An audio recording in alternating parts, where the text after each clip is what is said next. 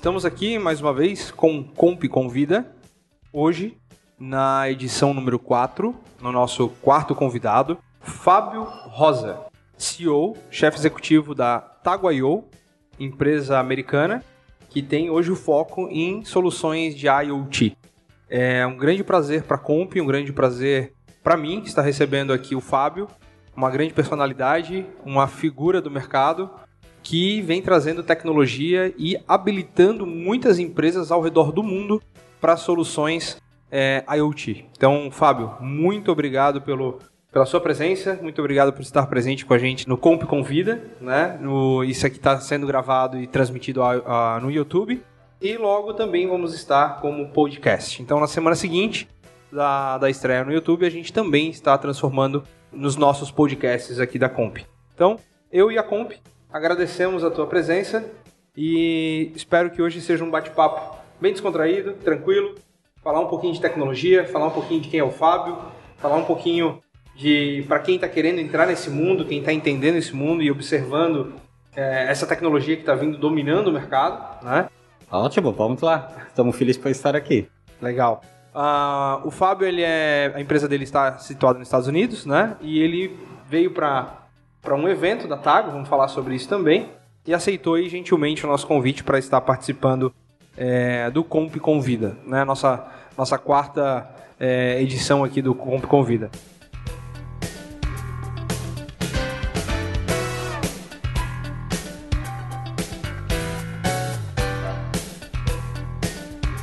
quem é o Fábio Rosa? Como é que começou toda essa história de Tago?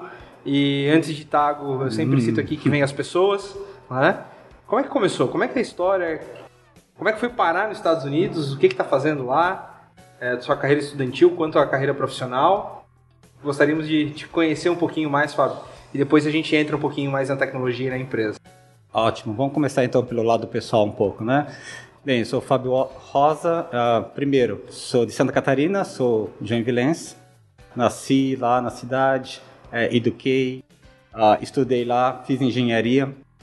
E depois eu fiz o mestrado também. Sempre tive esse objetivo de criar coisas novas, né? Meus, meus amigos desde pequeno sempre mexiam comigo que eu era meio professor pardal, né? Mesmo começando com pouco conhecimento, na época de eletrônica, lá nos anos 80, 90, trabalhando com eletrônica, criando equipamentos, coisas davam certo, algumas coisas não davam certo, mas sempre com esse objetivo, criar coisas.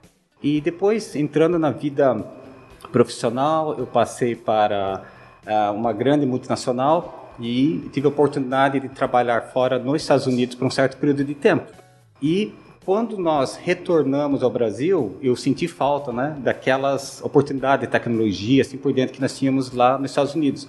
E então, retornei aos Estados Unidos em 2000 e, deixa eu ver, 2012, para ficar, já voltar para a empresa e de lá montarmos a empresa Atago. Não tinha nome ainda, mas essa era a ideia. Então, desde o começo, olha, estamos num mercado gigantesco americano, vamos criar alguma coisa, e nós vamos poder passar isso como um produto. Então, assim que, né, falando em poucos, em dois minutinhos aí, a trajetória, né, do que, que me motivou e o que, que eu gostaria de estar fazendo e como que a gente chegou a Tago.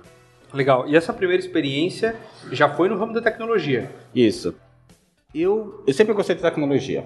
E a minha preocupação sempre foi trabalhar com negócio e tecnologia ao mesmo tempo. Né? Não ficar só em manufatura, ou só ficar em negócios, mas alguma coisa que tivesse tecnologia. E de preferência eletrônica, dados, software, e assim por diante. Né? Como engenheiro eletrônico, eu gostava de desenvolver eletrônica, desenvolver software. Então, era um produto, era meu sonho fazer alguma coisa que pudesse gerar valor com tecnologia. Entendi. Você acabou de citar que quando você voltou para os Estados Unidos, é, após você ter retornado ao Brasil, né? Você já já estava com a ideia da Tago. Então a Tago já era, já estava embrionária uhum. nesse momento. Isso. Quando nós retornamos aos Estados Unidos, né, já pensei, tive aquela discussão, né, comigo mesmo, com a família, olha, vou voltar, mas vou querer montar uma empresa num mercado gigantesco e, se Deus quiser, alguma coisa que tenha impacto no mundo todo. Essa foi a ideia desde o começo. Ah, que legal. Mas já sabia o que era, Fábio? Já, já sabia. Estava né? é, monitorando muito a parte de analytics, a parte de software, hardware, firmware, na época não se falava muito em IoT, pelo menos não lembro de a gente ter falado IoT no termo, talvez tinha, mas era a área que eu estava vendo que teria mais sintonia, que ia valer a pena, né? Porque quando você abre um negócio, você vai estar trabalhando muito, muito pesado E aquela história, né? A gente não queria estar tá pensando em, em trabalhar, e sim aproveitando, crescer, criar um produto e criar alguma coisa que valesse a pena depois de olhar 20 anos na frente, 50 anos, quem sabe, né? Olhar para trás e olha, eu me dediquei e funcionou. E para funcionar, para mim, deveria ser na área de tecnologia. O, o IoT ele também ele nasceu muito. Ele criou um mercado, uma, uma visão de mercado muito focada no residencial, né? Isso atrasou um pouco, não vou dizer atrasou o uso em si, mas a concepção das pessoas na questão de internet das coisas.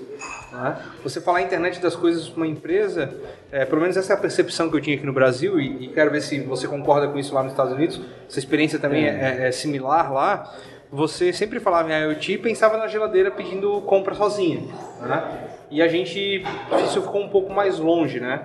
Hoje, aqui no Brasil, a gente está tendo sim uma proximidade do termo IoT com o corporativo, com o business, né?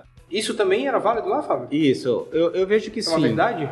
Eu acredito que sim, tá? É, se a gente olhar de volta nos anos 2000 e, sei lá, 2010, quando a gente falasse muito no modelo de negócios, né? E pensar em investimento, montar alguma coisa, volta muito aquilo de, olha, qual é o teu nicho? O que, que você vai fazer? Né? Então, vou colocar IoT para colocar em animais, para refrigerador. No momento você pega um daqueles. Um né? nicho, né? Um nicho daquele. E nós, lá no passado, não queria ir por essa linha. O objetivo era, não, vamos fazer uma plataforma que possa ser usada em vários. Tá? Mas você está certo, eu acho que tinha muito disso, acho que por isso até levou bastante tempo. E aí entraram, entraram vários players pequenos e depois se consolidou. Então, grandes players como Samsung, Apple, eles começaram a dominar essa área e aí ficou realmente difícil para muitas empresas e para a parte é, corporativa depois, lá no final. Então a ideia foi, não, vamos focar no corporativo desde o começo. Legal. Essa, essa é a visão que a gente tem também, Fábio, que realmente teve uma, uma demanda muito grande é, no residencial, foi gerado um, uma promessa, né? Acho que foi vendida uma ideia do internet das coisas muito conectado à, à residência. Depois se, depois se viu muito focado em, em exemplos que você acabou de citar para animais, né? Acho que era uma demanda da, da agropecuária muito forte uhum. nos brincos, né? E, e, é um problema que até hoje não foi solucionado, acho que decentemente, né? A gente ainda tem muita demanda, pelo menos aqui na, no Brasil e na Comp, a gente recebe muito, muita demanda de solução para isso, de achar uma solução que, que aí tem. A gente entra em outras questões, questão de bateria, que também acho que isso uhum. ajudou a, a, a, maturar o produto, né? Para a gente ter essas soluções hoje. E hoje, acredito que tanto no Brasil e vendo o movimento que, que a gente vê ao redor do mundo, aí também um pouquinho puxado aí pela pandemia, essa necessidade de, de estar monitorando de forma remota e ter o controle de toda a empresa, é, a gente vê agora uma forte entrada no mundo corporativo. E, e pelo que eu observei, e aí eu quero, quero a tua opinião, Fábio, que é, que é bastante válida, né? Você traz pra gente uma visão bastante rica. É, essa visão ela é válida do ponto de vista dos Estados Unidos, do Brasil, América Latina ou isso é global? Né? Eu acho que é um bocado global, tá? Eu acho que no final vai ao modelo de negócio. Né? Então, qual que é, só complementar, talvez voltar um pouquinho, a questão de ir para o mundo residencial, assim Perfeito. por diante. Acho que poucas pessoas querem ou podem pagar por algum serviço. Sim. Cinco, seis anos atrás, o que, que nós víamos? Pessoas vindo para nós querendo fazer automação para casa. Mas onde que eles esbarravam? É cobrar. Como ele vai cobrar? Como que alguém vai pagar um real, dez reais para alguma coisa que talvez a Samsung, a Apple está dando de graça, sem custo algum, né? Então, para o corporativo é mais simples, no momento um valor mais claro, o valor que a empresa vai conseguir trazer é, para dentro dos clientes corporativos, tá? Eu vejo assim, de forma geral, acho que o mercado é muito parecido, tá? As necessidades humanas e negócios são muito parecidos, tá? Então, eu acredito que olhando os clientes que nós temos hoje, os verticais que nós temos hoje, é, muitos estão indo em determinada é, verticais onde eles têm uma expertise muito bom. Tá? Eu sempre vou bater na tecla aqui do modelo de negócio. Tá, a tecnologia está aí, mas o modelo Sim. de negócio é sempre o desafio. Sim. Esse é o, principal ponto, né? O Roger falou bastante aqui da monetização. Uhum. Né? Ele passou aqui falando sobre cidades inteligentes e foi falado bastante sobre monetizar. Como é que eu monetizo uma solução, né? E como é que eu levo isso? Aí a gente tem alguns pontos aqui que é interessante. É, a gente falar de cultura, né? Uhum. Porque as pessoas precisam estar prontas para isso. Não adianta só a gente ter a tecnologia e não ter as pessoas. É e o que a gente está vivendo e observando agora é justamente esse modelo. É esse momento, né, Fábio? Esse momento. A gente já tem a tecnologia, a TAG e a Comp estão aí já trabalhando hum. com bastante pessoas, empresas engajadas e desenvolvendo soluções, criando seus modelos de negócio. E, e acho que a gente compartilha os mesmos desafios Nossa. nesse sentido de impulsionar os nossos clientes a terem uma solução, a conseguir nichar isso ou formatar isso como uma proposta de valor. Então, acho que o momento é igual, é, né? É, tem um comentário sobre essa parte interessante, né? Você falou de ter a tecnologia. Eu penso em três coisas, né? Não necessariamente nessa Legal. ordem, mas tem que ter a tecnologia, é uma coisa, né? E tá tendo, né? Acho que a Comp colocou, disponibilizou no Brasil é extraordinário, né? Da alavanca não somente a Tago, mas os nossos clientes a conseguir realizar o objetivo, o sonho deles, porque agora eles, realmente eles conseguem colocar o sistema rodando, porque tem um sensor que é o que a Comp está trazendo. A outra é a necessidade o objetivo das empresas. Até então não tinha, né? Antes do Covid, né, o que aconteceu, assim, ah, vamos esperar um pouco, vamos ver como vai estar o negócio. Agora aconteceu. Se eu não tiver um sistema lá fazendo diagnóstico ou medindo quanto que a pessoa está consumindo, a empresa está consumindo de energia, de água, simplesmente as pessoas, a empresa não vão ter cobrança. Então eles têm que ter um sistema de monitoramento remoto. E a terceira coisa que complementa é as pessoas entendendo a tecnologia, ou seja, integradores de sistemas. Aqueles que Legal. vão pegar a comp, o hardware de vocês, a nossa plataforma, que nem falei muito aqui ainda, né? O Não. software né, vamos, que a gente está criando, e colocar isso junto, tá? E quando a gente tem esses três, um começa a puxar o outro. Né? Começa a crescer. Opa, agora eu tenho o hardware, eu tenho plataforma, eu tenho a necessidade e tenho também a última parte, que é a parte da, das pessoas entendendo como é que coloca isso junto. Legal. Você falou uma coisa bem interessante aqui, Fábio. E é uma abordagem que eu acho bem inteligente, né? Ah, o modelo, o modelo que está sendo construído para isso. É, você falou de eu tenho essas partes, certo? Uhum. E eu entendo e concordo que vamos ter muitas soluções até globais que se replicam e pode ser usada pra, no mundo inteiro a mesma solução, né? Mas a gente vê no mundo da informática, no mundo da digitalização, da computarização, cada vez mais é, soluções customizadas. Né? E quando a gente habilita empresas que podem desenvolver sua solução usando o seu software, o nosso hardware, e costurando isso, e modularizando isso, e customizando isso ao, ao seu mercado, ao seu, ao seu perfil de cliente, aos seus clientes, a gente tem uma ferramenta altamente competitiva no mercado. Né? E, e, mais um ponto que a gente que eu também quero chamar a atenção aqui é a questão da aderência ao cliente. Né? Você desenvolver uma solução que atenda a real necessidade do teu cliente, você está criando raízes no teu cliente. Então você acaba criando uma fidelidade. No modelo de SaaS, que todo mundo se fala, e software as a service, hardware as a service, a gente faz isso aqui na Comp também, você ter a capacidade de ter uma solução customizada para o teu cliente, isso te dá garantia de faturamento a longo prazo. É diferenciação, ah. né? As empresas têm aí. que se diferenciar, né? Customizar é parte desse processo.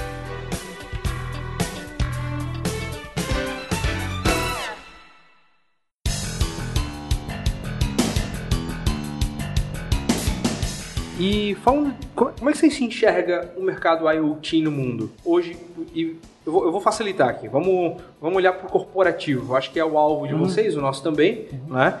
E como é que você vê esse, esse mercado? É, você já deu, um, já deu um spoilerzinho aqui, falou que o negócio depois da pandemia, e de fato isso também aconteceu no Brasil, deu aquela freada, uhum. mas depois aceleramos com os dois pés, né? E isso está acontecendo. É, isso está acontecendo fora do mundo também? Em outros países? É Brasil? É Estados Unidos? Como é que está? Não, acho que é o mundo todo, tá? É, diferentes fases. É, vamos falar onde eu conheço um pouquinho melhor, embora a gente tenha clientes em todos os lugares do mundo, praticamente todos os continentes. Se pegar só o Brasil, né, Estados Unidos, de certa forma são similares, ou seja, são países grandes, fortes. Aí a gente tem 500 né? milhões de habitantes. Né? Enorme, exato. Né? Relativamente atrasado no IoT comparado com a Europa. Tá? Então, se você pegar a Europa, está mais avançado. Não vou falar muito do Japão, não conheço muito bem. Né? Então, só pegar isso daí, o que está acontecendo? Nós estamos sentindo isso no dia a dia, né? onde que a gente fica, nossa sede é lá na Carolina do Norte, de lá que a gente controla boa parte do nosso negócio. Está vendo que as empresas, as pessoas que estão na empresa, de novo voltando às pessoas, as necessidades, tecnologias, nos Estados Unidos, no Brasil, acho que um pouquinho atrás, está vendo como coisa nova. É muita manufatura para automatizar, é muita caixa da água que o pessoal está perdendo tempo para pegar informação. Então tem muita oportunidade e está vindo agora. Ou seja, eu acho que gerou uma expectativa muito forte nos últimos 5, 8 anos, a 20 bilhões, 50 bilhões de devices. Não aconteceu, talvez aconteceu o número, mas acho que não é relevante. O que é relevante é, não mudou tanto como a gente esperava uns 5 anos atrás, mas está vindo agora. Tá? Isso para nós é, é, claro. A quantidade de projetos que está vindo é muito forte. Então, respondendo a tua pergunta em termos de está vindo, sim. É, e agora é o momento porque a estrutura está aí. Está muito melhor do que Legal. dois, três anos atrás. Você citou um ponto que é uma, uma um dos pontos que eu gosto de analisar bastante, é, até para ter mais informação e tomada de, de decisão, principalmente planejamentos estratégicos, eu gosto de olhar bastante os gráficos de Gartner. Né? E a gente viu, quem, quem tiver acesso, dá uma googada aí, vocês vão achar bastante coisa sobre o gráfico de, de Gartner, sobre a maturidade das tecnologias a gente tem o que a gente chama um período onde existe uma explosão no mercado, uhum. é, a tecnologia ela passa a ser evidenciada, né? depois a gente tem uma curva normal onde as empresas começam a se preparar para isso, e aí tem uma curva crescente onde eu já tenho um produto para isso. E a gente está no momento de soluções, plataformas, nesse ponto, em ascensão uhum. do produto. Então já não existe só o barulho em cima de uma tecnologia. Né? A gente está vendo hoje plataformas rodando, casos existentes. Né? E como é que você vê essa evolução, Fábio? É, estamos no momento que temos muito trabalho para entregar soluções que já vão usar o que a gente já tem pronto, ou ainda para um uso é, eficiente, ainda precisamos levar mais tecnologia, ter mais desenvolvimento em plataformas, em hardware, uhum. para atender a demanda é, vou generalizar aqui, mundial, né? Já que uhum. gente, principalmente América, né? Onde você citou que o Brasil e os Estados Unidos estão tão próximos, né? Uhum. Uh, não acho que precisa algo a mais para realizar o que as empresas precisam, podem realizar em termos de inovação, redução de custo, melhoria de serviços, tá? Olha o que tem de rede hoje. Pegar o Brasil, são milhares de cidades que já estão cobertas. Né? Pega os Estados Unidos, mesma coisa, já estão cobertos com essas novas redes de IoT. Dispositivo, é fácil comprar dispositivo hoje.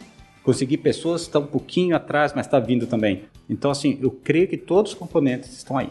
Tá? Legal. Os componentes estão prontos para ser colocados. Claro, sempre vai vir coisas novas, continua reduzindo o custo, né? fechar o modelo do negócio, mas os componentes estão aí. Não vejo, assim, falta alguma coisa. O que falta é as pessoas e as empresas amadurecerem o entendimento dela na tecnologia, tá? É o que você comentou há pouquinho da maturidade, a gente também faz essa avaliação. Quando a gente conversa com potenciais clientes, a gente vê o potencial deles em termos de tecnologia e maturidade gerencial. Então, como que as pessoas é, tão, estão entendendo a tecnologia e como que elas podem aplicar a tecnologia, porque normalmente elas querem desenvolver uma solução para 10 mil, 1 milhão de dispositivos, mas elas acham que talvez leva seis meses, pode levar dois anos. Vai depender da maturidade dela, da organização. Você fala da maturidade no sentido do desenvolvimento de uma solução ou na maturidade do cliente, da usabilidade da ferramenta? Talvez nem nenhum nem outro. É, a gente organiza mais a maturidade gerencial. Tá? É, deixa eu dar um exemplo. Né? Vamos colocar o um novo dispositivo na manufatura. Tá? E esse novo dispositivo vai ajudar a reduzir o custo. Como que está a maturidade em termos de processo, é, recompensa, por exemplo, eles vão é, diminuir as horas das pessoas, eles vão motivar com salários e bônus melhor. O que, que vai acontecer, né? Como a gerência vai perceber, quais os motivadores que eles têm para que essa solução funcione lá. Porque o problema é, eles podem ter uma solução nova, mais barata, mas pode ser contra as metas deles. Tá? Nós tivemos casos nos Estados Unidos, quando conversamos com clientes, que economizar energia e reduzir o número de casos de produtos quebrados era ruim, porque eles têm um contrato de cinco anos com empresas para fazer manutenção. Então, ah, o contrato tem que acompanhar. Então, a maturidade gerencial da empresa tem que acompanhar. Tá? É a cultura, é o processo. Isso leva mais tempo. Usar o teu hardware a nossa plataforma é muito mais fácil, muito mais rápido e barato do que mudar a organização. As metas que normalmente só mudam a cada ano. Então, essa maturidade que às vezes a gente sente que é um pouco despercebida, que nós acreditamos que vale muito a pena prestar atenção, porque dá um senso muito bom quanto tempo a empresa vai levar para retornar o investimento dela e quão rápido ela vai crescer. É, você citou um exemplo bem interessante, né? A empresa, ela não você claramente falou que a empresa não tinha maturidade para melhorar o seu processo, uhum. né? Porque isso afetava a sua, a sua, o seu tempo de manutenção, né? E realmente você conseguiu observar outro caminho, outro, outra fonte ou complementar esse, esse faturamento de outro lado, não é para qualquer um. Né? Você tem que estar tá sangue, sangue frio, né? Porque senão você, como diretor de uma empresa, vou baixar meu faturamento porque estou melhorando o processo. Aqui no Brasil a gente viu coisa, coisas similares, assim. Por exemplo, é, a gente está trabalhando num, numa linha com umas empresas na parte da indústria. E só o fato das, dos operadores saberem que a máquina passou a ser monitorada aumentou em 30% a produtividade uhum. da máquina. Só o fato dele saber que ali estava sendo monitorado e que agora não era mais ele que preenchia a produção dele na prancheta. Né? Isso passou, passou a ser automatizado. Né? Em tempo real, se sabia quanto estava se produzindo ou não. Então isso também pega da ponta ao gerencial. Né? Uhum. Legal, Fábio.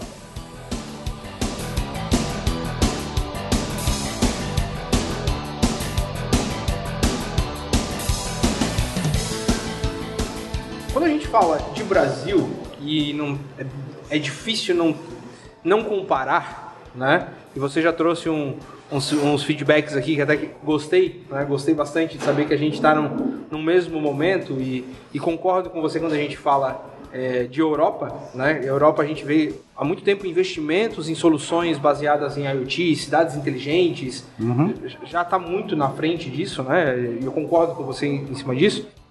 Existem desafios diferentes para o Brasil e para os Estados Unidos? Ou hoje a gente está passando. É, a gente tem os mesmos desafios aqui no Brasil que vai se ter numa empresa americana? Até, e por que minha pergunta, Fábio? É, e especialmente Florianópolis, eu vejo um polo muito forte e um incentivo muito forte para as empresas estarem levando soluções aos Estados Unidos. Né?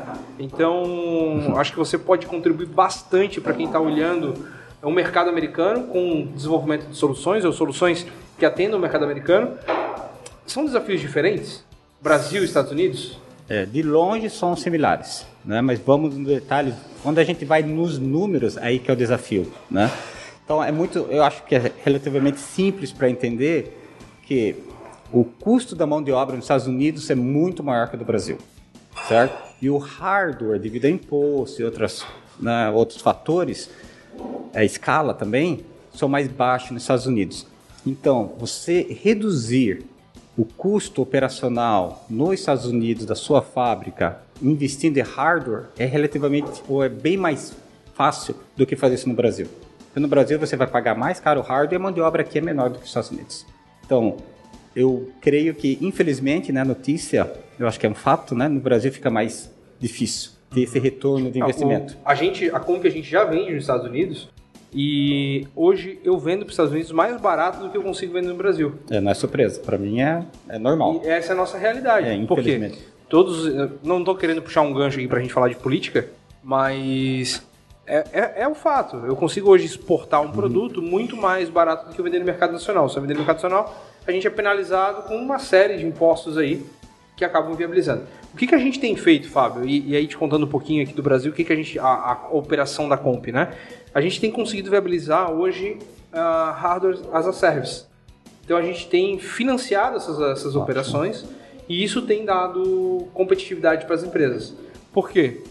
É, quando a gente fala de modelo de negócio, a gente está falando de solução. Né? E normalmente, hoje, o Brasil, por um lado muito bom isso, né? É questão de você rentabilizar isso de uhum. forma mensal. Você mensaliza, uhum. né? Então a Comp já vem fazendo isso há muito tempo em telecom, estamos fazendo isso em IoT. E isso ele, uhum. ele tira aquela dor de, de one shot, de você pagar uhum. a largada para uma solução. O CAPEX. Né? Então a gente não, não precisa ter o, o, o, custo de entrada, né? A gente consegue diluir isso e viabilizar uma solução com, com um custo mensal reduzido. Então no Brasil hoje a gente está sendo está sendo viável fazer isso, né? Hoje a gente tem dispositivos NITs, né, que são os dispositivos de temperatura e umidade, que a gente chega em proposta de 35 reais por mês de locação. Ótimo. Então passa a ser viável, né? Passa a ser viável fazer isso. Estados Unidos, mesma pegada. É. Hoje tudo as a service. Não, não é tudo, não. Não? Tem, não? Muito CAPEX também? Não, tem muito CAPEX também, tá? E tem empresas especializadas. Eu estava na Flórida expondo mês passado, não, desculpa, em junho. E nesse evento foi, vieram várias empresas que fazem o financiamento para a IoT. Eles estão entrando para fazer exatamente esse investimento. Eles investem sua empresa, se você não tem caixa, eles fazem investimento inicial e depois eles conseguem puxar isso como um serviço. Tá? Mesmo que a empresa, no caso da Comp, né, vocês têm, de alguma maneira, vocês Sim. vão trazendo esse capital, mas tem investimento fazendo isso. Mas eu estou vendo, obviamente, que isso está acontecendo mais e mais. Né? Nossos clientes fazem isso. Eles fornecem o hardware e esse hardware através de uma mensalidade, com serviço nosso incluso. É isso que eles estão uhum. fazendo. Tá? Mas não como vocês. Assim, eu vejo poucos lá no momento, talvez só por desconhecer, uhum. né? mas é, é uma acho que é uma tendência, só não vejo tanto. Legal. E qual é o mercado que mais está chamando hoje, que mais está puxando essa tecnologia nos Estados Unidos, Fábio? É, é, essa é uma ótima pergunta, né? Recentemente a gente teve uma conversa com o CEO é, de uma empresa de LoRa lá nos Estados Unidos e a, e a mesma conversa, né? Então, assim, dando que você precisa, quando você faz um, uma cobertura numa cidade de, com a rede de IoT especial, você tem que ter escala, né? E a parte de metering, né, que é medição, né, água, gás, é, energia, né, e outros, é, ajuda muito. Você tem muito volume, tá? Então esse é um dos grandes que está puxando. É, logística, é, obviamente, né? Todos aqui estamos sentindo, né? O Brasil sei que já está sentindo, os Estados Unidos está num momento difícil na parte de logística, faltando meios para melhorar, né, dado todo o impacto da falta de chip, o problema com a China, tráfego, falta de pessoas, assim por diante. Então, logística tem sido muito forte, né? fazer localização indoor e outdoor, nós temos sido procurado demais para esse tipo de, é, de solução. Mas é, é, relativamente bem distribuído. É o que a gente tem notado com nossos clientes, pelo menos. É bem distribuído, mas medição, água, luz, energia, submetering, né, que é aquele que chega no apartamento, submedição. Aqui é no Brasil tem, tem bastante. No Brasil, a maioria dos nossos são do Brasil, na África também, agora Austrália e outros lugares que temos clientes tem aparecido bastante a parte de submedição. Legal. Quantos países já, Fábio? Hoje a gente está em mais de 100 países. Tá? Legal. Vemos crescendo bastante e praticamente todos os continentes. Isso tem feito com que a gente tenha colocado mais funções específicas, entendido cada vez mais mais países. Até então, no começo, não, cinco anos atrás, era Estados Unidos, Brasil, Canadá, e de repente explodiu. Pegamos todos os países da Europa, Ásia, China é uma parte mais fraca, que a gente não tem entrado, não tem perseguido, temos clientes lá, tem focado mais no Japão, na Austrália, Nova Zelândia, Singapura e a gente tem feito parte de colocar novas uh, linguagens adicionais, né? Qualquer linguagem nosso sistema hoje pode comportar porque tem pedido isso, né? Só ah, pede várias linguagens, né? Então, não só portar em outro país, mas às vezes a empresa está aqui no Brasil, igual você falou, a Comp desenvolve aqui no Brasil, né? E exporta para os Estados Unidos. E se exportar, por exemplo, para o Canadá, vai ter que ter francês, inglês, Sim. né? espanhol e assim por diante. E o Brasil, como é que está nesse ranking aí das 100? É, o Brasil está bem. Para nós, o Brasil está muito bem. Uh, na pandemia, a gente viu um crescimento. Ah, tá? A gente legal. não viu diminuir por causa, acho que principalmente submedição, de novo, virou essencial. Então a gente fala, né? A gente não quer ser a vitamina. A gente quer ser o remédio lá que realmente vai acabar com a dor da pessoa, né? O painkiller. Né? Porque se você só, só trabalhar na parte da IoT para melhorar um pouquinho aqui, um pouquinho lá, é muito bom. Mas se o negócio que você ter uma solução que vai possibilitar gerar receita para a empresa, como submedição, é um ótimo negócio. Legal, legal. Bom, percebo que temos desafios bem parecidos, né? Quem sabe um, um, alguns desafios aí em legislação uhum. e, e, certificados, né? É, mas o Brasil ficou bem, bem contente de ver esse, esse movimento, saber que a gente está muito bem ranqueado. E no Brasil, a gente também enxerga, assim, um, um, um grande crescimento de empresas hoje focada em desenvolvimento de soluções IoT. Vocês estão me acompanhando aqui, já sabem, sou diretor comercial da unidade de IoT na Comp. E a gente tem tido um número surpreendente de novas empresas, mês a mês, buscando soluções, né, buscando a, a, a, alguma customização, algum produto que possa levar para o seu cliente. E aí veio também a oportunidade do novo. Né? Então, muitas empresas inovando, trazendo é, e construindo soluções para trazer ao mercado. Aí te deixo mais uma pergunta. Quais são os principais desafios que uma empresa enfrenta ao iniciar o desenvolvimento de uma solução IoT? Na tua visão do, do, do software, na plataforma. Qual é o principal? Não vale falar que é o hardware. Não, e não, é, e, e não é o hardware, né? Ultimamente tem melhorado e era a nossa preocupação. Ah, e, de novo, né? Não posso falar. Não, pode falar que é o hardware, sim. Pode falar, não, não tem problema. Mas, mas, não é, e era, né? Eu acho. E, vocês é, estão preenchendo isso de forma fenomenal para nós, tá? Conversando com os clientes. Puxa, até três, quatro anos atrás, puxa, eu preciso hardware, mas tem que ter Anatel, como é que você ajuda nos Estados Unidos? Não podemos fazer muito, é muito lindo mostrar meu sensor lá dos Estados Unidos, o sensor francês, e não funcionar no Brasil, né? Agora eles têm essa solução com vocês. Isso é muito bom, né? É, é sempre um passo anterior, sempre que a gente conversa com o cliente, pensa no teu modelo de negócio, pensa no teu processo, tá? E do ponto de vista de software, a gente também tem evoluído demais, tá? Deixar mais simples. Mas ele vai até certo ponto, né? Às vezes as pessoas pedem assim para nós, olha, dá para deixar a plataforma mais simples, só um, uma caixinha para mover ela arrastar? Eu falei, tá, mas você tem que adicionar sua inteligência, né? Você também tem que se diferenciar. Então, acho que um dos principais desafios é garantir que a empresa ela sabe que algoritmo, que inteligência ela quer colocar no seu dispositivo. Tá? Não pensar assim, por exemplo. Dor e trazer isso para o software. Isso, às vezes, e, e, não ser vago. Nossa recomendação é não seja vago. Não, não, não tenta aí, talvez, assim, ah, vamos fazer inteligência artificial, machine learning. Tá, e daí, às vezes, tá, um, só um, um, uma função mais simples que possa estimar um pouco, mas não perfeitamente, já serve muito bem. Então, o desafio, às vezes, é olhar toda essa visão que a empresa tem e definir o que ela deve fazer primeiro. Tá? E ter paciência. O que a gente fala tem que ter paciência. O retorno do investimento em IoT, como muitas áreas, tá? que não é a TI tradicional, a TI tradicional você faz, implementa, tem retorno do investimento, fechou. Não tem, é bem conhecido. Quando a IoT tem muita inovação, muito risco, faz parte do processo, faz parte do jogo. Então, eu acho que essas empresas têm que estar preparadas para isso. Vão acertar, mas vão errar também. É o que a gente tem percebido com nossos clientes, né? Uh, esses clientes que a gente trabalha, grandes, pequenos e médios, e até startups, muito acerto, muito erros, muitos erros também.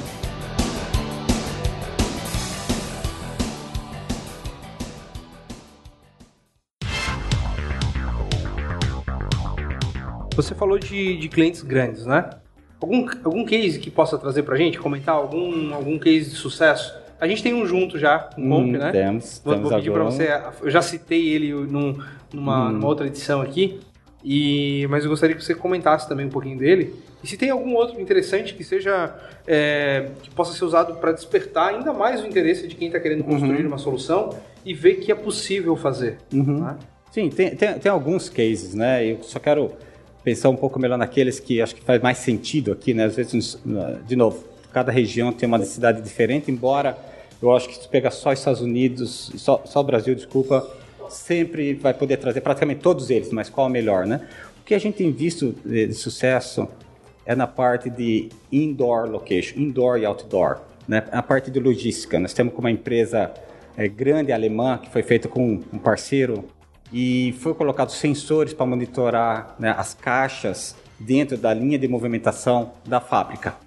E eles tinham um processo manual e tinham outro processo que era extremamente caro. Tá? Então, colocando sensores de baixo custo, rede LoRa, LoRa? Com rede LoRa, tá? usando beacons, tá? eles conseguem usar o nosso sistema, mapear a região, mapear não só a utilidade, né, a utilização das caixas, dos containers, mas também pessoas, e conseguir integrar com o nosso sistema da Tago com o SAP, com o sistema né, de gerenciamento deles. Por quê?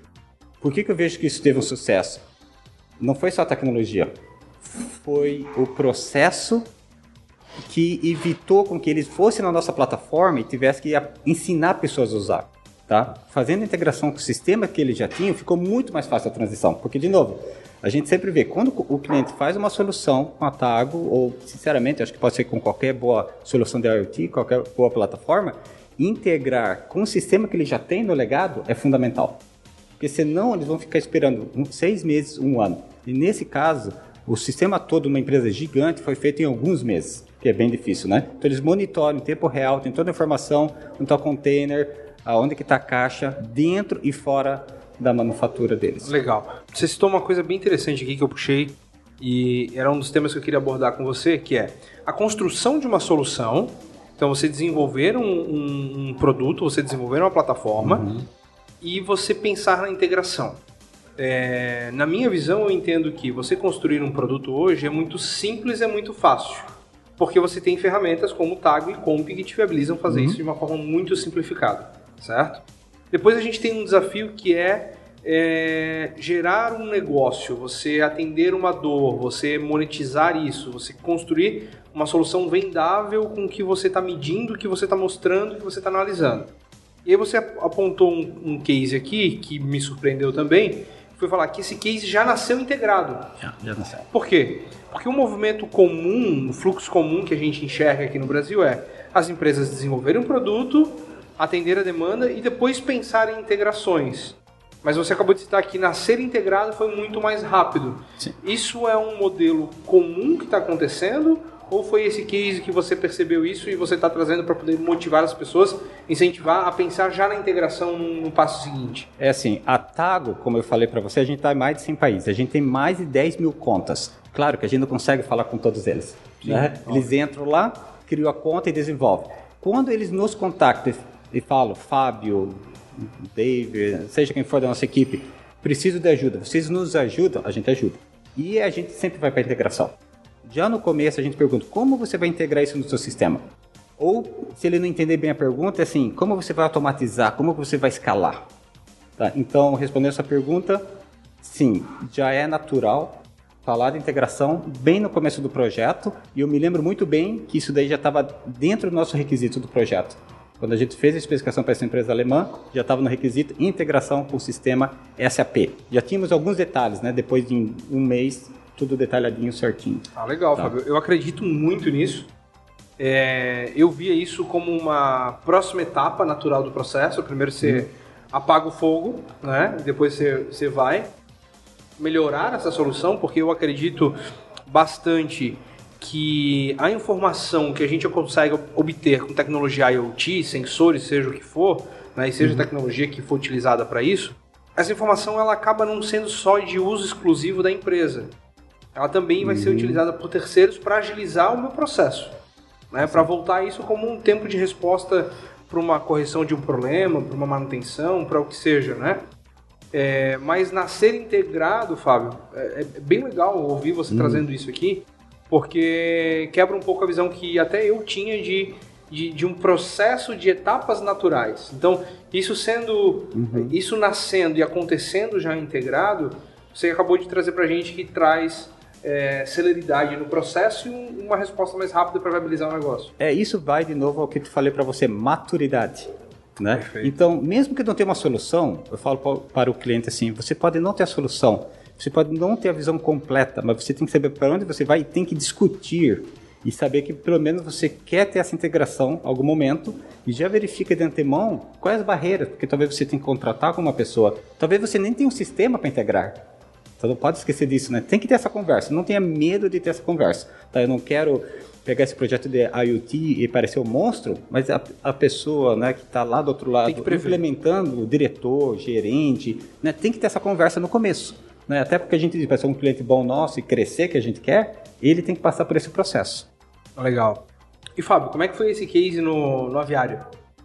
Pois é. é, eu acho que a gente publicou, a é, sim, divulgou, a Tago divulgou, né? É, que a gente tem visto assim, né, a, a linha de sensores de vocês é super versátil. Né? Legal, né? legal. Então, assim, eu acho que as pessoas estão olhando né, as informações né, e vendo que elas podem fazer, não só ler, mas podem controlar. Controlar. Em tempo real. E as pessoas esquecem isso, né? Porque a gente fala em inteligência e puxa os dados, né? Então, não é só puxar e também é controlar, né? Então, aumento de produção, cuidar dos animais, é, o greenhouse, né, e assim por diante, a gente tem visto que, dado a, aos sensores que pode ir não só 10 metros, 20 metros, né, pode ser 100, 500 metros. E com autonomia, né? né? É, é, é, sem contar a autonomia, né? Esse é o, acho que é o, é o, grande diferencial, acho que está tá viabilizando esse tipo uhum. de tecnologia e é o que vai viabilizar mais coisas vindo aí que a, a autonomia. Uhum. acho que é o no mundo, em todas as tecnologias, esse é o desafio, né? Isso. E assim, e, e, o custo operacional está muito baixo, né? A gente, você perguntou lá no começo, Sim. o desafio, o custo operacional para manter esse dado, transmitir e processar, estão muito menores, porque tem muitos dados que não eram relevantes, né? E as pessoas estão entendendo isso, talvez não precisem desses dados, eles estão pegando, o que a gente fala, os pinpoints, né? Pegando os pontos, armazenando e tomando ação. Tá? Então, os custos operacionais abaixando, casos como esse que você começou a a comentar aqui, a gente está vendo tornar realidade de sucesso. Que legal, Fábio. É, a gente falou aqui de quem está começando a desenvolver, falamos dos desafios, né? É, e a gente tem falado bastante da Tago. Né? A Tago é uma empresa que super parceira da Comp, super integrado já, né? Trabalhando em, em uhum. vários cases. É, citamos os cases de, de sucesso, né? Teve algum case de insucesso, Fábio? E o porquê? É, a gente se preocupa, né? Sempre entender, isso é um bom ponto, né? A gente sempre está lá no porquê. Por que, que foi para frente e por que, que não foi para frente, né? Eu acho que muitas das vezes dos cases não é tanta tecnologia, é mais a falta de entendimento como a pessoa é monetizar. Entendi. Tá? Normalmente esse é o ponto, né? É, eu creio que boa parte desses cases que a gente teve de sucesso tem sim a dedicação da pessoa, tem um case, a tecnologia e o investimento necessário. Algumas vezes a gente tem visto alguns cases não funcionar por falta de paciência, né? Talvez no olhar. Por exemplo, imagina antes do Covid, né, algumas empresas mudaram de, de, ideia, né? Já um ano e meio atrás e agora com certeza estão arrependidas, né? Estão voltando. Tá? Então a gente, sinceramente, não vimos tantos cases falta de sucesso porque ah, não funcionou isso, não funcionou aquela parte, aquele subsistema, né? No momento era um pouquinho de tempo, talvez a pessoa estava minerando, estava chegando lá perto e parou um pouco antes desistiu e perdeu o bonde. É isso que a gente tem visto, de forma geral. A gente, a, a gente teve o caso do aviário e isso chamou a atenção do, desse mercado, né? Tivemos uma POC com o cliente e acabou que optou por não executar. Hum. O que, que aconteceu? 20 mil frangos mortos. Olha só. Tá? Então, é, é um insucesso, mas no sentido de não da solução, mas sim de poderíamos ter prevenido isso, né? A tecnologia está aí para mostrar. Um outro ponto que você abordou aqui, e, e é um ponto que, que eu acho bem interessante a gente fazer uma análise na questão cultural, eu estou curioso para saber a diferença cultural das pessoas, que hoje quando a gente fala no Brasil em medições, em tomada de decisão, muita gente ainda quer apertar o botão. É, eu não confio na máquina para ela Sim. tomar a decisão sozinha. Eu não confio que a temperatura está sendo medida de forma adequada. Quem sabe o sensor tem algum problema então as pessoas têm uma, uma grande restrição em acreditar na informação que a gente está apresentando. Hum. Né? É, a gente está conseguindo mostrar isso com os nossos produtos, calibragem em cima de calibragem, então a gente consegue ter amostras e mostrar que apresentar que os valores realmente são aqueles, né? E, e a gente já viu vários é, equipamentos oscilando a temperatura mostrando vários pontos que, de fato, a nossa medição ela está sendo aferida de forma correta. E isso gera nas pessoas, e aí a gente entra, uhum. pode entrar na questão cultural, né, amadurecimento, no gerencial. É, eu vejo que no Brasil ainda são poucas as pessoas barra empresas que querem deixar de fato, de fato automatizado. Uhum. Isso também é uma realidade ao redor do mundo. As pessoas querem ver o problema ser alertado e elas apertar o botão, ou não? Ou existe culturalmente algum país, os Estados Unidos acho que é um uhum. grande.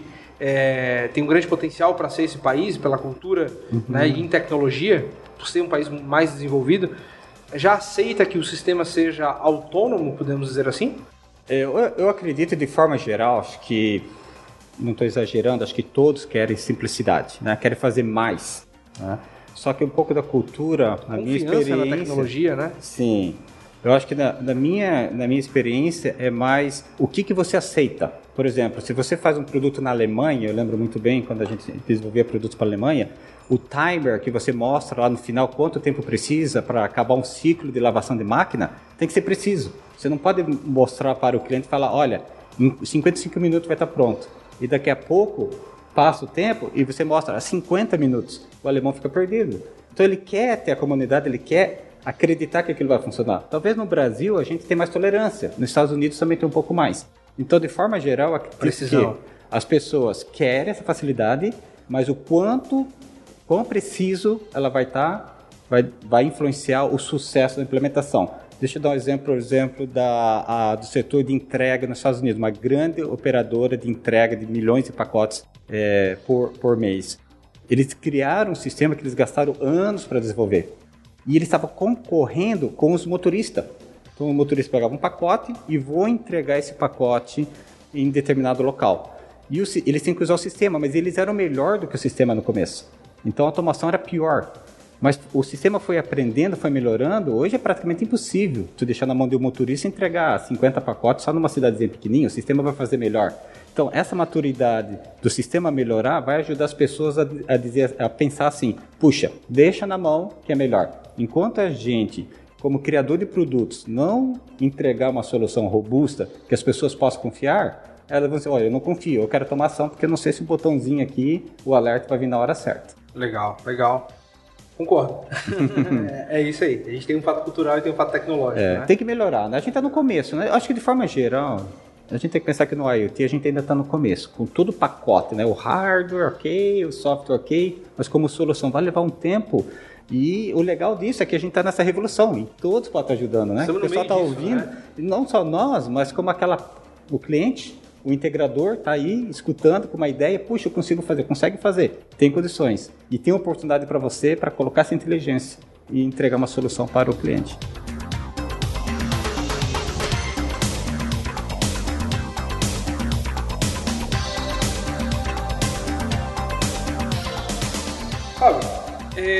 Queria entrar também um pouquinho com você. O papo está muito bom.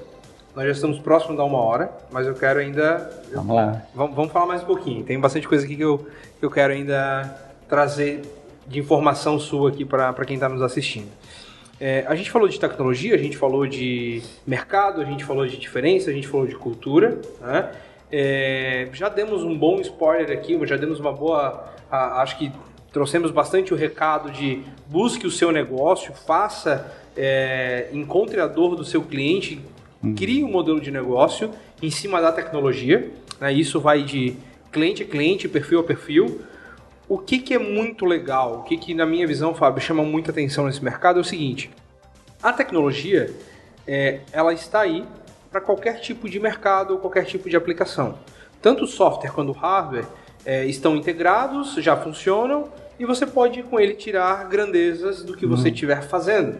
E o que estiver fazendo não, quer, não está limitado ao transporte, não está limitado ao agro, à pecuária. Né? A gente tem outros mercados, tem saúde, tem é, o corporativo, temos a indústria, uhum. né? temos N mercados aí que se pode é, explorar. Na sua visão de Brasil, né? Com você já, já deu um spoilerzinho também falando que a gente está muito bem colocado dentro do dentro do ranking de, de clientes da Targo, uhum. né? É, qual que é o mercado que mais vem é, despontando, né? Que mais vem despontando uhum. hoje dentro do Brasil e na sua visão de fora, é, qual que é o mercado que você acredita que tem maior potencial, vamos dizer, para nossa solução? Uhum. Certo. É, vamos lá, né? Só lembrando um pouco, né? A gente, com a plataforma, a parte de software, temos integradores, né? É, vamos dizer, os conectores. Os conectores liga ao hardware, que é o dispositivo como o de vocês, né? Isso. A comp está pronto, então o sinal está lá, está pronto. Ele pega esse sinal e agora vai fazer uma inteligência. Essas seções, segmento, a gente chama de verticais, né? No Brasil, os verticais que a gente tem visto maior sucesso, sucesso né, crescendo mais, é na parte de smart buildings, né, são os prédios inteligentes. Um pouco de desafio na área do modelo de negócio, indo para residencial, né, tem muitas portarias, ah, essas as portarias, como é que você chama aqui? Portaria remota? Remotas, né? Então é baita oportunidade de melhorar o serviço. A gente tira, tira as pessoas Isso. de dentro da, do condomínio, né? É, e da parte de, de, facilities, né? Que aí seria a parte de hotéis, condomínios. Tá, então imagina, né, clientes que tem no hotel tem uma caixa da água, tem reservatórios, não pode deixar faltar água, monitorar. Então essa parte de prédios inteligentes a gente tem visto na parte comercial crescido bastante submedição. Submedição para nós entra na parte de energia e água, tá? E essa área tem crescido bastante de novo porque tem volume e tem um valor muito grande, né? Parar desse negócio de só fazer um rateio, mais ou menos, né? E cada um quanto vai pagar, e você tem um hardware, né? Como da compra, que é um custo super efetivo e vai se pagar. A conta é fácil, né? Então a gente tem visto várias empresas, que, surpresa para mim, que não são de tecnologia, entrando nessa área. Puxa, eu quero montar a solução. Ou às vezes eles pedem para nós montarmos a solução para eles. Então essas, essas são as duas que a gente vê. E a outra também, não é surpresa, é agricultura, né? A gente não está falando tanto, né? Falou de um case aqui. A gente fez um, baita projeto com a, com a PUC é, recentemente, sei que vocês estavam envolvidos também, uhum. né, no Rio de Janeiro. Sim. E assim, foi feita toda uma avaliação de sensores, monitorando a, as fazendas, né, com dados externos, cruzando os dados de satélite e assim por diante para tomada de decisão. Então, esses são segmentos que estou vendo assim crescendo muito. Mas é, realmente, quando a gente fala disso daí, por outro lado, viu, Jeremias, eu defendo muito assim que não é porque só está esse, na nossa visão, crescendo mais hoje, que vai continuar crescendo, né? Talvez e, e que vai ser melhor para você. Né? Uhum. A, a, talvez a, ele está na parte, por exemplo, a gente monitora vacinas de Covid no Chile e outros lugares, a gente monitora Brasil. isso, né? Eu ah. digo no, com a Tago já hoje, né? Então já tem monitoramento completo, ok? Então precisamos ir para outro vertical? Não. Se você está na parte industrial, monitorar pessoas dentro da produção, segurança, é, aeroportos, nós temos sistema de monitoramento. Então, assim, é tão amplo que eu prefiro né, que as pessoas entendam que trabalhar com alguma plataforma que eles conseguem colocar inteligência, com sensor adequado, né, certificar que o sensor funciona para o segmento dela, ela certamente vai ter sucesso. Né? Eu não consigo imaginar que não. Né? Parte do princípio que todos os segmentos ela vai conseguir trazer uhum. é, um valor. Não sei se eu respondi a tua pergunta, mas não, assim, sim, eu acredito sim. muito é nisso. A gente tem uma cultura, né? e isso é cultura, né? não quer dizer que isso é uma verdade. A gente tem um, como muitas coisas que a gente né, se cresceu ouvindo, né? O Brasil é atrasado, Estados Unidos está na frente, né? O que acontece lá depois, muitas coisas são verdades, uhum. muitas coisas eu acho que já não são mais verdades, né? Acredito que já exista muita tecnologia em muitos países, inclusive em Florianópolis, em Santa Catarina, que é conhecida mundialmente hoje uhum. por um polo de tecnologia, que a gente está inovando aqui e levando tecnologia para lá. Né? É, mas é, é, muito comum, né, Fábio, a gente escutar isso, né?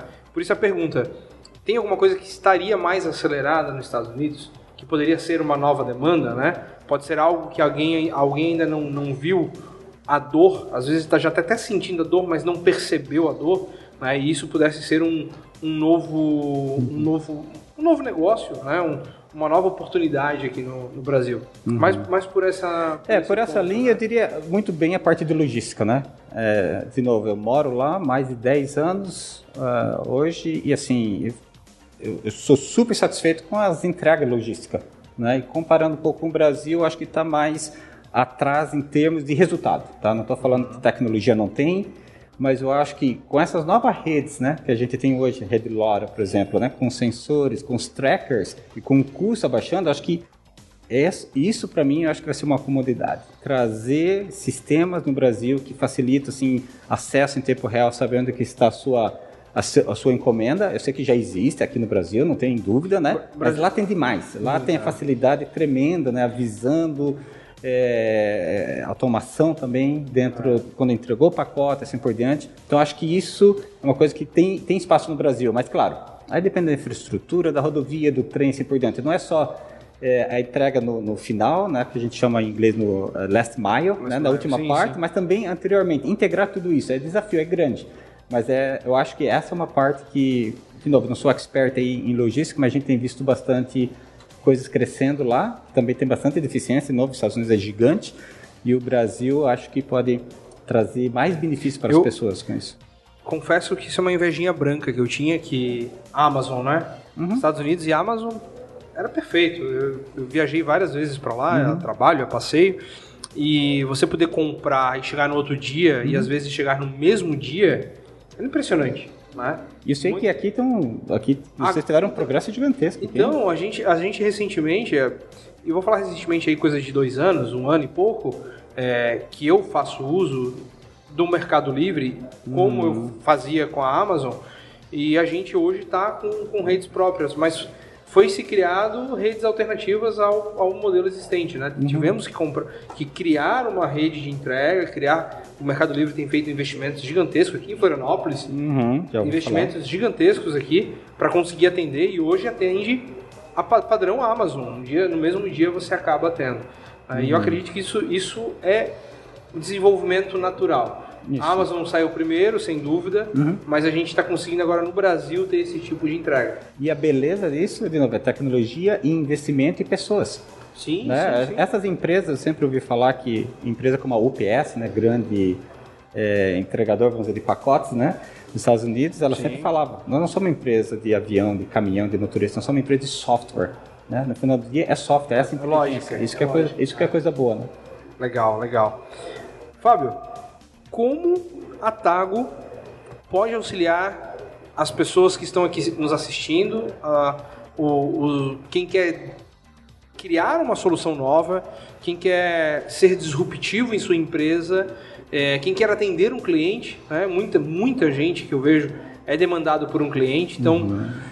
esse pessoal que está querendo inovar, que está querendo atender um incêndio de um cliente, trazer uma proposta de trabalho, que queira desenvolver uma solução, como é que a Tago apoia hoje? Isso é, existe um Custom Experience Brasil, global, uhum. Uhum. existe uma academia Tago. Como é, que, como é que vocês estão fazendo? E se não estão fazendo, o que, que vocês estão planejando para atender e ajudar essa, esse, essas empresas, esse grupo de pessoas que querem desenvolver, querem ter soluções baseadas no software da Tago?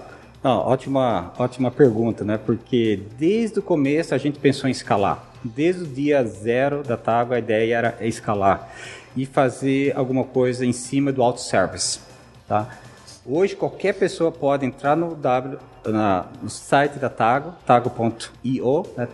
tago.io, e criar conta, ver exemplos, pegar templates, ler, ver documentação. Nós temos muitos vídeos de detalhes técnicos, outro só tutorial para que possa já rapidamente construir uma solução. Nós temos uma comunidade, tá? community.tago.io, né? nosso nosso site, nós temos lá milhares de pessoas discutindo o tópico, elogiando, reclamando, pedindo para melhorar, para baixar o preço, para mudar. Legal, legal. A gente escuta muito. Nós temos um sistema de suporte que a gente coloca muito valor, a gente tem muito orgulho ao mesmo tempo, sabe que tem que melhorar muito, continuar melhorando mas a gente atende mesmo a pessoa que tem uma conta gratuita na TAG, ela pede suporte, a gente vai dando suporte. Tá? Dentro do possível, a gente sempre está lá escutando, precisa pegar o telefone e falar com as pessoas. Então, embora a gente seja global, primeiro, sou CEO, né, sou brasileiro, americano, Uh, e a gente tem um time aqui no Brasil que dá suporte, né, brasileiro, falando português. português também. Não, Legal. a gente não consegue, né? Tem em cada país, né? Em breve queremos ter na língua espanhola também. Hoje é só inglês, e, e português. E quando as empresas, né, mesmo startup, tá? Eu, eu falo mesmo porque projetos pequenos, né? Nós temos projetos que começam bem pequenos, até projetos gigantes. Eles vêm para nós, né? Entre em contato. Nós temos no formulário na nossa página lá que a gente coloca muita informação, muitos contatos. Olha, eu entendo de logística ou entendo de manufatura, eu não entendo de IoT. Eles nos contactam e nós passamos a direções do que, que a gente acredita ser certo. A gente é neutro, a gente tenta ser o mais neutro possível, né? Legal. E a gente traz os parceiros. Então, assim, puxa, o melhor sensor que tem aqui é o da Comp. Vamos falar, a gente acredita que o da Comp é o melhor sensor para a sua solução. Não é questão de ser o melhor, né? Para a sua solução. Sim, Por exemplo, sim, é a Tago é a melhor solução para tudo? Óbvio que a gente não é melhor para tudo, mas quando a gente acredita, entende a solução, entende o problema do cliente, a gente diz, olha, vamos conversar aqui meia hora tá? Você aprende um pouco, eu aprendo um pouco. No mínimo você vai aprender e se a gente for a solução certa, vamos adiante. Se não for, ótimo, né? Talvez você vá por essa por esse caminho. Legal. Então tem muita informação lá no YouTube, muita informação. Legal. Então hoje além do, do das redes, além do suporte, também se pode falar com as pessoas da Tago. Totalmente, tá, totalmente. A gente automatiza boa parte para chegar até nós, mas por trás a gente sempre brinca, né? Ó, tem pessoas aqui, quando a gente manda e-mail, né? Mesmo que seja um bot, diz, é, esse e-mail é automatizado, mas tem uma pessoa aqui atrás, fala com a gente. A gente se esforça muito. E nós temos um horário bem diferente, porque nós temos cliente na Austrália, Nova Zelândia, às vezes a gente está lá dos Estados Unidos ou do Brasil 10 horas da noite dando suporte. E uma coisa legal, nosso pessoal do Brasil faz projeto para o mundo todo. Tá? O que mais Olha, faz que projeto. Então, o pessoal daqui faz projeto primeira linha mesmo, né? Para o Brasil, obviamente, mas seja para a Suíça, Reino Unido, a gente tem muitos clientes hoje no Reino Unido, né? Cidades inteligentes, Estados Unidos, Canadá, assim por diante. Quando você fala faz projeto, você está falando auxiliando empresas a desenvolver soluções. Isso, vamos lá. O que, que é? Né? São serviços profissionais, tá? Então, entrando na TAG, você pode criar dashboard, visualização, analítica, assim por diante. Mas quando a empresa, né? Não citando o nome de uma empresa, mas, por exemplo, uma empresa industrial lá está fazendo compressor industrial, são muito bons da linha mecânica. Eles não são os experts em IoT, todo software, assim por diante, mas eles sabem tudo do compressor deles, tá? Então, eles nos contactam, dizem, olha, eu quero parceria com vocês. E a gente traz o pessoal de hardware, pessoal de rede, e ajuda a desenvolver o projeto deles, talvez em seis meses, um ano, o tempo que precisar. Tá? Mais ou menos, só para você ter ideia, 90% das nossas contas que nós temos hoje na Tago são de empresas fazendo sozinho, sem interagindo com a gente diretamente. Só pedindo uma ajuda, um ticket, alguma coisa assim. 10% nós estamos engajados. Tá? Então, mais ou menos hoje a gente está com 100 projetos dos mil que a gente tem de IoT, mais de mil, tá? É, é, em escala, né? Porque Sim. muitos são pequenos, estão começando.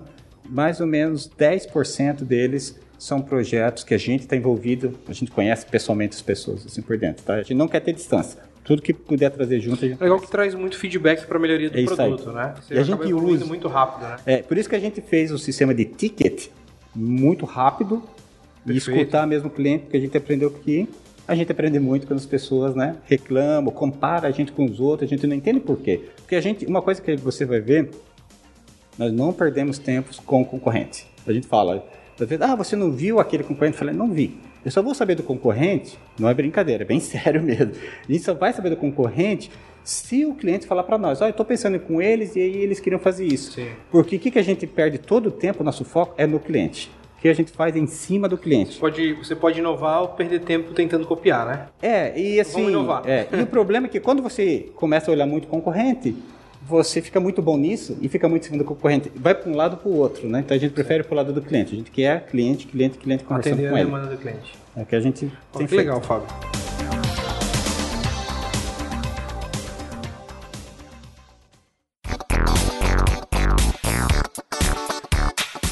Fábio, é, estamos estourando nosso tempo.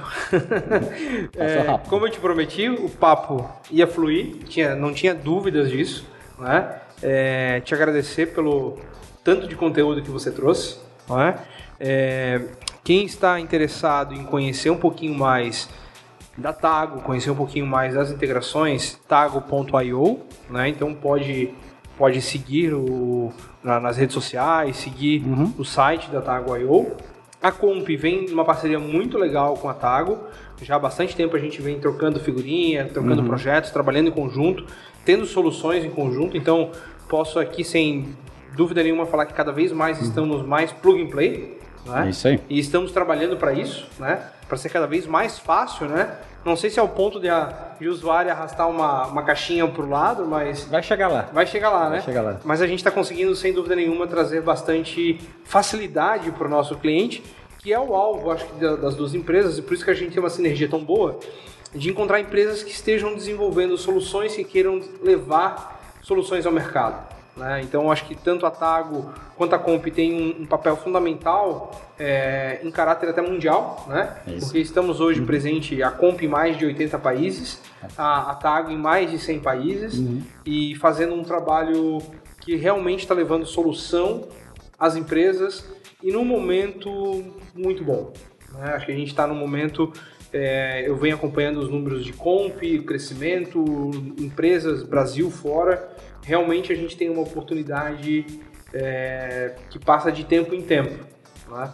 E então fica o recado. Quem está com dúvida aí, estude um pouquinho seu cliente, veja qual que é a dor dele, como é que você pode monetizar, como é que você pode, o quanto você é, economizaria, o quanto você melhoraria de processo, ou daria mais produtividade para ele, e faça a continha para ver se a solução completa não atende isso aí e sobra é, alguma coisa ainda para a empresa para poder justificar todo esse investimento.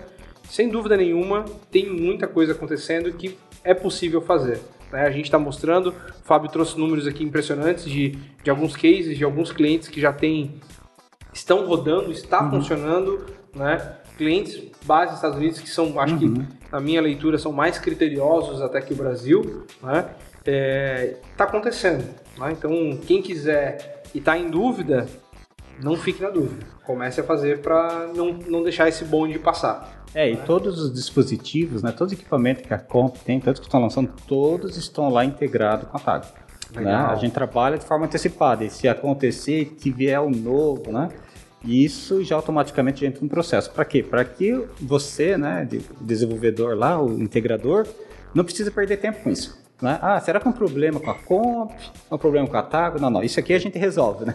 A gente fala, deixa tudo pronto, pronto para que o integrador, o cliente já possa construir a solução. E foque na solução, problema, porque já tem bastante Sim. problema, oportunidade, ir atrás, mas não precisa se preocupar com a plataforma que vai rodar de forma segura, vai rodar 24 horas com bom preço e, e, assim por diante. Né? O mais importante é garantir que a integração está pronta e se preocupe com a integração para cima, né?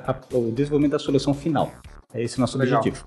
Fazer uma, um usuário e senha, um, um cadastro é. gratuito. Isso, Isso, é gratuito, tá? De forma indeterminada, ou seja, para sempre, tá? O nosso compromisso, né?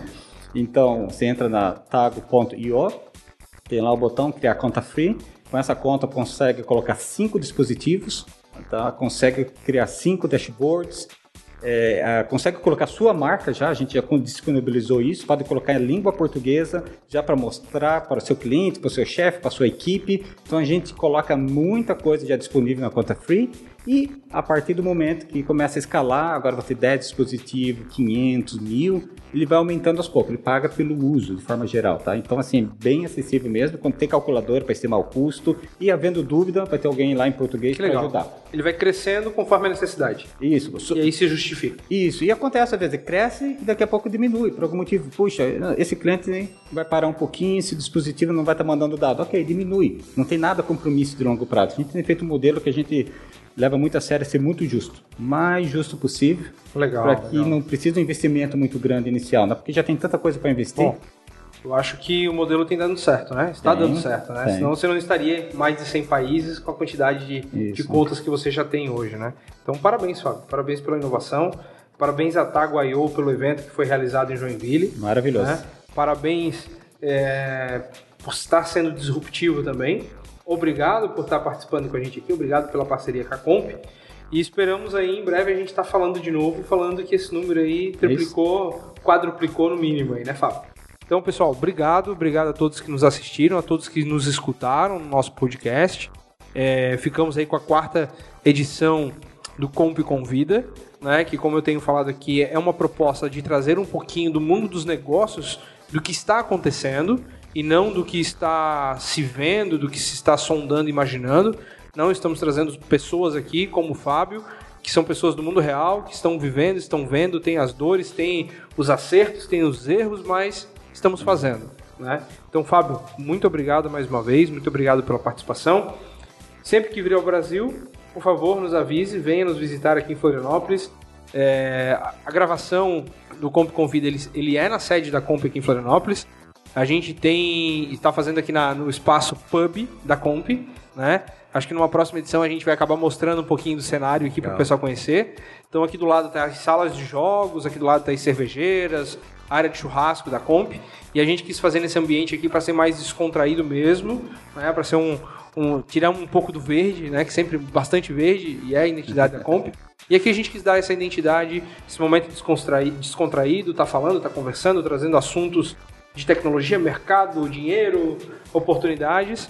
E fiquei muito feliz de a gente conseguir encaixar. A gente já estava pensando de fazer online, uhum. né? E aí eu conversando com o Fábio, ele falou, cara, tô indo pro Brasil. Sim. Fechou. Vamos conseguir fazer a tua agenda aqui na, na Comp então. Perfeito. Não, obrigado. Perfeito. Obrigado. Ah, muito obrigado. Vocês querem deixar mais algum recado para quem está entrando, alguém está querendo é, entender um pouco mais? Não, ótimo. É, acho que só reforçar que o teu próprio convite. Vou voltar aqui. Ah, legal. Tá? legal. Nós já estamos com uma novidade e vamos deixar isso para o futuro, mas Opa. em breve teremos uma novidade excelente. Então vamos deixar um pouco legal. no ar. Legal. Então já deu um spoiler aí, pessoal. Em breve a gente vai ter mais, mais novidades com a Tago e Comp, né? Espero que a Comp esteja em todas, juntinhos aí. Perfeito. Legal. Valeu, pessoal. Muito obrigado. Uma boa noite, um bom dia, uma boa tarde para quem estiver nos assistindo ou ouvindo agora. E obrigado por ter participado e acompanhado até aqui o nosso quarto Comp Convida. Obrigado a todo o pessoal de produção, time do Comp Academy, Bruna, a equipe de marketing da Comp que tem nos ajudado bastante aqui na construção do Comp Convida.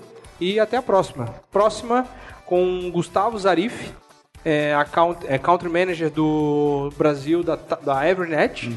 né? Vai estar tá com a gente aqui falando sobre as redes públicas, né? Falando sobre as coberturas que já se tem no mundo, os desafios que se tem nesse lado, que é uma oportunidade bem legal também. Então, próximo Comp Convida aí, próxima semana a gente vai estar com o Gustavo Zarif é, falando sobre a parte mais da conectividade. Beleza? Valeu, pessoal. Muito obrigado.